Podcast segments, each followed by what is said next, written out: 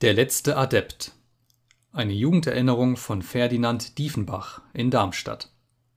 Exzellenz, der Barometer steht auf wunderlich, sagte der Kanzleidiener zu dem Präsidenten des Oberappellationsgerichts zu Darmstadt, Geheimerat von Ahrens, denn Exzellenz pflegten ihre wichtigen Dienstverrichtungen an jedem Morgen durch ein Gespräch über das Wetter mit dem Kanzleidiener zu beginnen. An jenem Morgen aber wo der Kanzleidiener also sprach, stand der Barometer ungewöhnlich tief, weit unter Sturm, so dass das Niveau der Quecksilbersäule fast bis dahin hinabgesunken war, wo der Verfertiger des Instruments, er hieß Wunderlich, seinen Namen verewigt hatte. Karl Wunderlich war großherzoglich hessischer Rat, wurde aber bereits, als er kaum das 35. Jahr erreicht hatte, im Jahre 1804 pensioniert er füllte von seinen 24 täglichen Freistunden immer einige mit der Verfertigung von Barometern und Thermometern aus, welche Instrumente er beinahe für alle Kanzleien unserer Residenzstadt lieferte. Auch als Schriftsteller ist er auf dem Gebiete der Technik aufgetreten, und es existiert von ihm eine Schrift, in welcher die Konstruktion eines von ihm zum Zwecke höchstmöglichster Ersparung des Brennstoffes erfundenen Stubenofens Darmstadt 1821 beschrieben wird. Dieses Buch beginnt folgendermaßen: Wenn es Pflicht der Staatsregierung ist, für die Unterhaltung der Forste zum Besten künftiger Geschlechter zu sorgen, so ist es nicht weniger Pflicht der Staatsbürger, durch Ersparnis des Holzes den Intentionen einer hohen Behörde entgegenzukommen. Er motiviert hierauf weiter seine Erfindung. Die Zeit, wo der Menschen so viele sein werden, dass keiner wegen des anderen mehr leben, keiner etwas verdienen kann, weil jeder verdienen will, die alle kochen, die alle sich wärmen wollen, wo die ungeheuer vermehrte Konsumtion nicht allein allen älteren Holzvorrat nach und nach wegraffen, sondern auch kein nachkommendes aufkommen lassen wird, kann nicht ausbleiben. Dieses furchtbare Extrem wird uns in unserer Sorglosigkeit ereilen, und zu spät werden wir den begangenen Fehler einsehen. Mich hat dieser Gedanke schon oft mit Entsetzen erfüllt und er ist mir ein Hauptantrieb gewesen, wenigstens was das Holz betrifft, etwas zur Verminderung des Unglückes beizutragen. Mit dieser, weil niemand mehr zum Besten der Nachwelt sparsam mit dem Holze umgehen will, leider zwecklos gewordenen Erfindung wollen wir uns nicht weiter beschäftigen, sondern mit einer anderen Marotte des alten Wunderlich, seiner alchemistischen Wirksamkeit. Er gehörte zu jenen sonderbaren Menschen, für die es undenkbar ist, dass alles auf der Welt mit natürlichen Dingen zugehen soll, die, nachdem Kepler, Newton und Laplace aufgetreten waren, noch an geheime Einflüsse der Sterne glaubten, die, als schon für die ganze übrige Welt heller Tag angebrochen war, noch Gespenster beschwören zu können vermeinten und die, nachdem bereits Lavoisier gelebt und während Berzelius in voller Kraft wirkte, Liebig aber gerade seinen Triumphzug begann, noch an die Umwandlung der Metalle glaubten er war Mitglied der von dem jovialen Verfasser der Jobsiade, Dr. Kortum zu Bochum, gegründeten angeblichen Hermetischen Gesellschaft, von welcher er in honorem divini numinis zum Ehrenmitgliede ernannt wurde.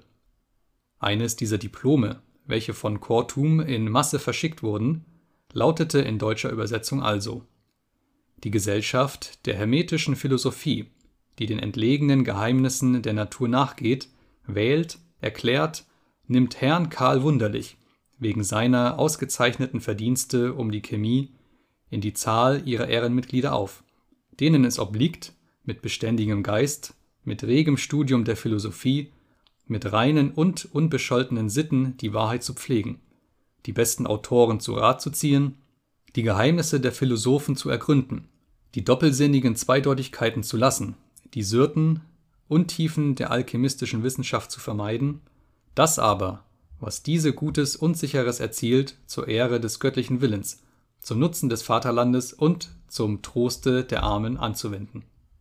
Mit selbstbewusstem Stolze zeigte er seinen intimeren Bekannten, wenn auf diese Gesellschaft, die für ihn wirklich existierte, die Rede kam, das Insignium seiner Würde, eine kleine, dem Diplom beigefügte Wünschelrute.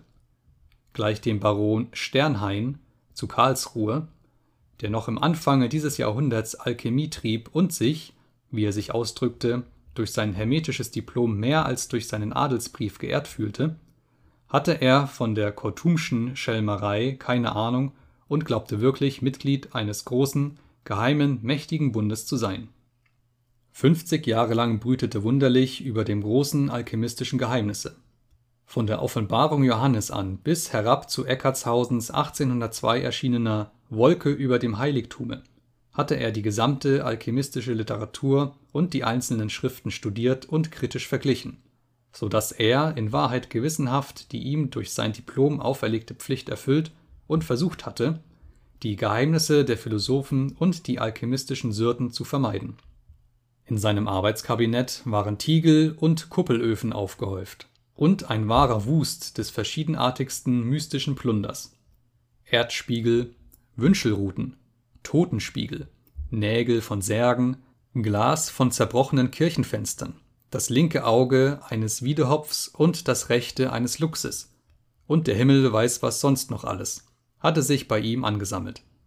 In einem gesonderten Zimmer aber, gewissermaßen dem Allerheiligsten, war seine über 3000 Bände starke Bibliothek, der Inbegriff der gesamten alchemistischen und kabbalistischen Wissenschaft, aufgestellt damit ja kein profanes Auge in die von ihm sorgfältig gehüteten Geheimnisse eindränge, hatte er diese ganze ungeheure Büchersammlung selbst eingebunden und selbst katalogisiert. Noch steht er vor meinen Augen, der alte, gebeugte Mann mit der braunen Perücke und dem großen grünen Augenschirme, wie er emsig an seinem Werktische und seiner Drehbank arbeitete und seine merkwürdigen Apparate konstruierte er muss sein Wohlgefallen an mir gehabt haben, als ich ihn und sein Treiben einst mit weit aufgerissenen Augen anstarrte, denn er nahm mich mit und zeigte mir sein Sanctissimum.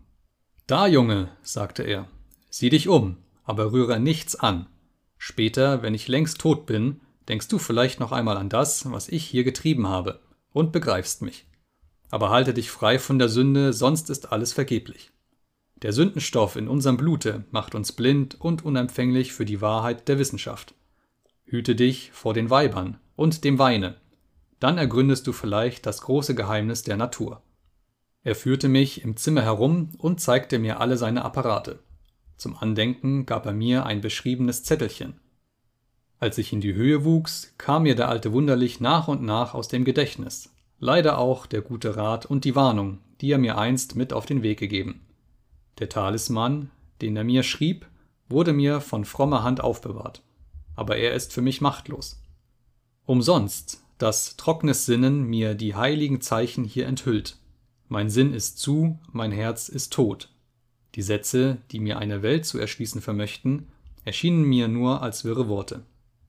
Ich wiederholte den Spruch, vielleicht begreift ihn ein anderer, dem es gelungen ist, sein Blut von den polymeren und isomeren Modifikationen der Sünde freizuhalten. Oben auf dem Zettel ist eine große Sonne mit dicken Pausbacken gezeichnet und darunter steht Der Schlüssel aller Heimlichkeit, an mir allein gänzlich nur Leid, der mir durch Gottes Gnadgewalt vom Engel Michael zugestalt. Mein Kunst gehört zur Grammatika, lies recht darin, so findst du's da. Ehrlich und gründlich forschte Wunderlich nach diesem Schlüssel aller Heimlichkeit, dem großen Magisterium. Allerwärts findet man in den von ihm benutzten Büchern Anmerkungen, in welchen er seine Erfahrungen mitteilt. Zu einem Aufsatze Kortums, welcher das Erdpech für die wahre Materia prima hielt, macht er zum Beispiel die Randbemerkung Nein, es ist nicht wahr, der Galmei ist es.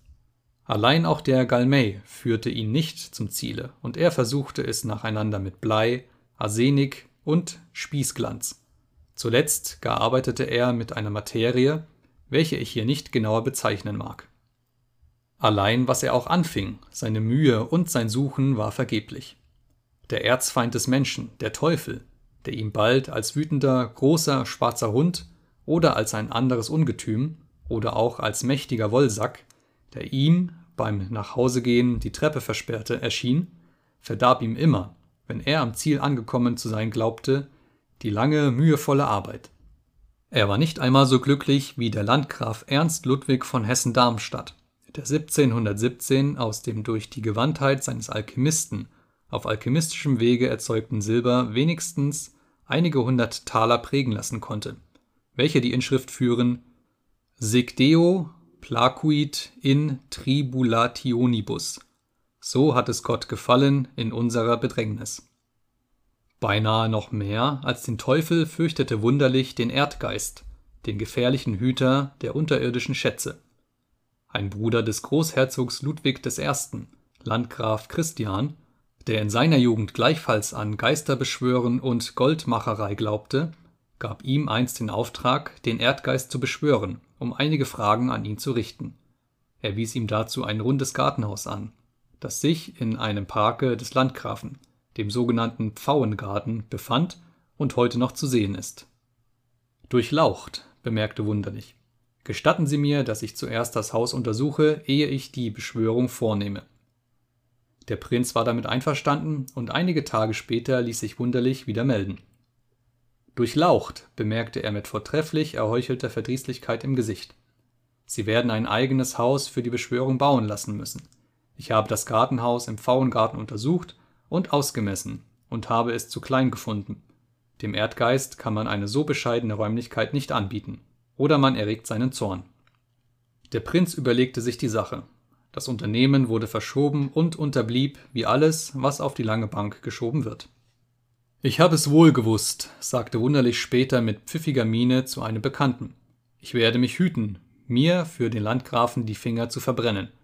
Er weiß es selbst recht gut, wie man den Erdgeist beschwört und wenn er ihn sprechen wollte, hätte er mich nicht dazu notwendig. Aber die hohen Herren lassen sich gern durch andere die Kastanien aus dem Feuer holen. Hahaha, ha, ha, lachte er höhnisch. Dem wunderlich ist sein Leben und seine unsterbliche arme Seele auch lieb. Wunderlich starb 1840.